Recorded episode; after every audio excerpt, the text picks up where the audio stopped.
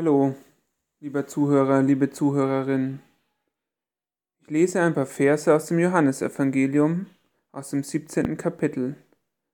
Solches redete Jesus und hob seine Augen auf zum Himmel und sprach, Vater, die Stunde ist gekommen, verherrliche deinen Sohn, auf dass der Sohn dich verherrliche, so wie du ihm Macht gegeben hast über alle Menschen, auf dass er ihnen alles gebe, was du ihm gegeben hast, das ewige Leben. Das ist aber das ewige Leben, dass sie dich, der du allein wahrer Gott bist und den du gesandt hast, Jesus Christus, erkennen. Bisher hat Jesus zu seinen Jüngern gesprochen, über viele Kapitel hinweg. In Johannes 17 ändert sich der Adressat. Er spricht zu Gott. Er betet. Ganz in der jüdischen Tradition mit zum Himmel erhobenen Augen. Jetzt geht es nicht mehr um die anderen Menschen, um motivierende Ansprachen oder aufrüttelnde Aktionen. Jetzt steht die innige Beziehung zwischen Vater und Sohn im Mittelpunkt. Das ist wichtig, weil das Folgende ohne diese Beziehung nicht verständlich wäre.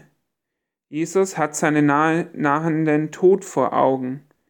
Die Stunde ist gekommen, sagt er, und dann spricht er eine Bitte aus, die in unseren Ohren merkwürdig klingen mag. Verherrliche deinen Sohn. Verherrlichung. Dieser Begriff steht symptomatisch für eine ganze Palette von Ausdrücken in diesem Gebet, die scheinbar nur Eingeweihte verstehen. Worte, die feierlich klingen wie die Glocken einer englischen Kathedrale, die zum Abendgebet einladen aber auch wie Worte, die weit weg sind von unserer alltäglichen Sprache und nach einer anderen Welt klingen. Es ist eine Sprache, die nicht modern, nicht medienförmig oder werbewirksam ist. Diese Fremdheit der Sprache ist zunächst ein Hindernis, sie muss aber nicht schlecht sein. Gerade für heute, für den Beginn der Karwoche, eröffnet sie eine überraschend andere Perspektive.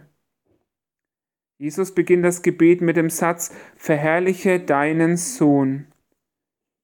Verherrlichen, das kann man definieren und erklären, dann heißt es so viel wie einem anderen Menschen Achtung geben und Anerkennung zeigen oder auch einem anderen Menschen Legitimität erweisen. Für mich aber wird es vorstellbarer, wenn ich das Wort verherrlichen mit einer Szene verbinde und mir bildlich vorstelle. Da wird eine Person auf einen Sockel gehoben, wird besonders herausgestellt und geehrt. Da badet jemand im Glanz, und überall um ihn herum fliegt das goldene Konfetti, und aus den Lautsprechern ertönt es in ohrenbetäubender Lautstärke We are the champions.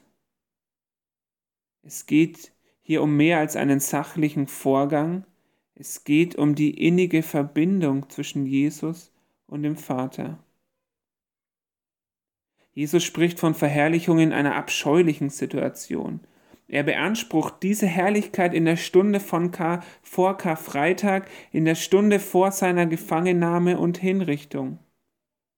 Der Kontrast mit dem grausamen Tod am Kreuz, der Jesus bevorsteht, könnte kaum größer sein. Das ist eine große Zumutung.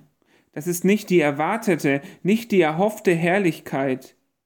Ich nenne sie eine kontrafaktische Herrlichkeit, da sie weder für die Jünger damals noch für uns heute sichtbar ist. Diese kontrafaktische Herrlichkeit, die spiegelt sich auch in Palmsonntag. Da kommt Jesus als König nach Jerusalem geritten, aber nicht auf einem Pferd, sondern auf einem Esel. Da kommt ein gewaltloser Herrscher, ein ohnmächtiger König und Gott. Das muss, für, das muss für die Jünger damals verstörend gewesen sein. Sie konnten das nicht verstehen. Sie wussten nicht wirklich, wie es weitergehen sollte. Sie hatten Angst. So sagt es das Johannesevangelium. Wir sind heute in einer ähnlichen Situation. Menschen haben Angst vor dem Krieg. Was wird da noch kommen? So werde ich manchmal bei einem Geburtstagsbesuch gefragt. Welche Krise wird es als nächstes geben? Unsere Schulpsychologin sagte letzte Woche in einer Lehrerkonferenz, Kollegen und Kolleginnen, es ist fünf vor zwölf.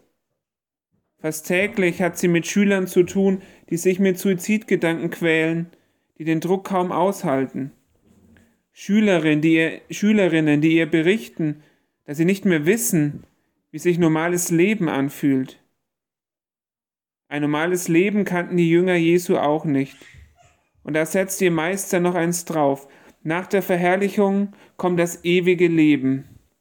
Das verspricht seinen Jüngern. Wer glaubt, der hat ewiges Leben, ein Leben in Fülle, unvorstellbar schön.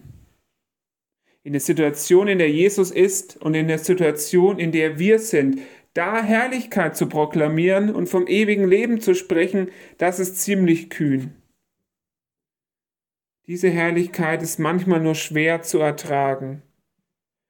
Und die Rede vom ewigen Leben kann angesichts konkreter Lebensumstände und eigener Probleme zu einer theologischen Floskel ohne Inhalt und Verheißung werden. Dieses Gebet von Jesu ist mir gerade in seiner Fremdheit und seiner Perspektive eine Hilfe. So ging es auch den Jüngern.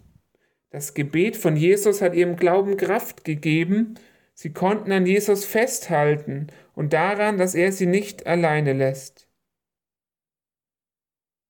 Sie haben kühn den Traum Gottes von einer anderen Welt imaginiert und damit die Wirklichkeit verändert. Wir tun das auch noch heute, indem wir für Frieden beten und Jesus als Herrn über alle Kreatur bekennen und ihn loben. Und dieses Gebet von Jesus kann ein Trost werden, denn Jesus betet hier für uns zu Gott. Auch hier und heute tritt Christus für uns ein, wo uns die Worte fehlen und wir verstummen.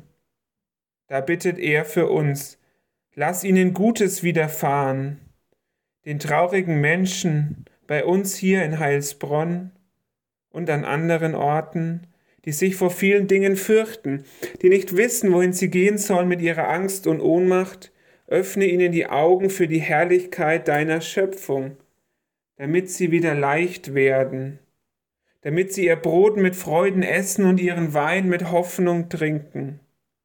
Und wer weiß, vielleicht geschieht das Wunder, dass wir mit der aufgehenden Sonne am Morgen das Licht des Ewigen sehen, dass das Lachen unserer Kinder und Enkel die Angst besiegt, dass die Mahlzeit im Kreis von Freunden den Hass alt aussehen lässt und uns in Liebe vereint.